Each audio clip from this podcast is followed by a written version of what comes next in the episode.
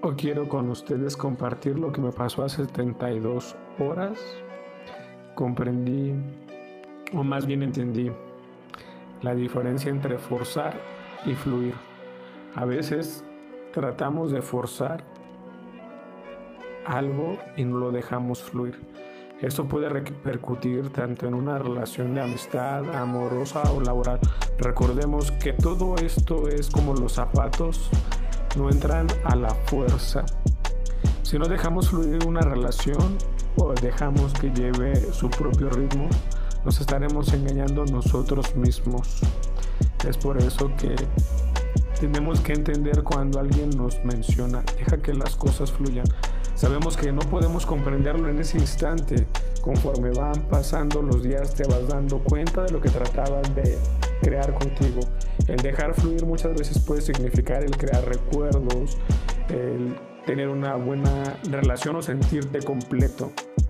Pero no lo comprendemos así. El dejar fluir es como que no te toman en cuenta, como que estás siendo usado, pero es todo lo contrario. Es mejor dejar que las cosas fluyan. Yo no lo entendía hasta hace 72 horas. Es mejor que las cosas lleven su propio ritmo y no engañarnos a nosotros mismos.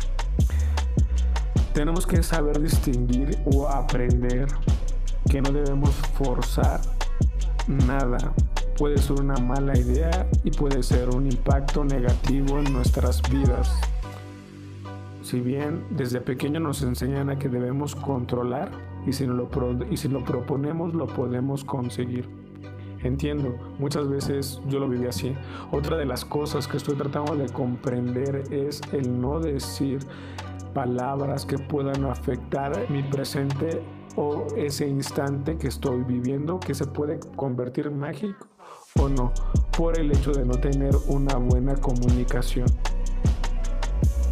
Es muy complicado entenderlo y saber que hace 32 horas, pues bueno, no tenía con claridad estas o esos dos significados que estoy viviendo. Sin embargo, estoy tratando de entender para poder volver caminar de una manera distinta, a ver la vida de una manera totalmente distinta, a no forzar y dejar que las cosas fluyan. Probablemente puede ser un 90% de probabilidad que lleguen a concluirse o un 10% de fracaso. Todo es cuestión de actitud. Simplemente que no lo vemos de esa manera.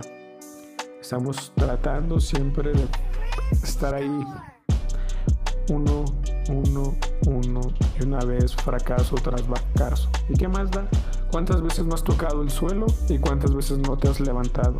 Si te das esta nueva pauta de que las cosas fluyan, estarás haciendo algo nuevo, algo diferente de lo que no estabas acostumbrado a hacer.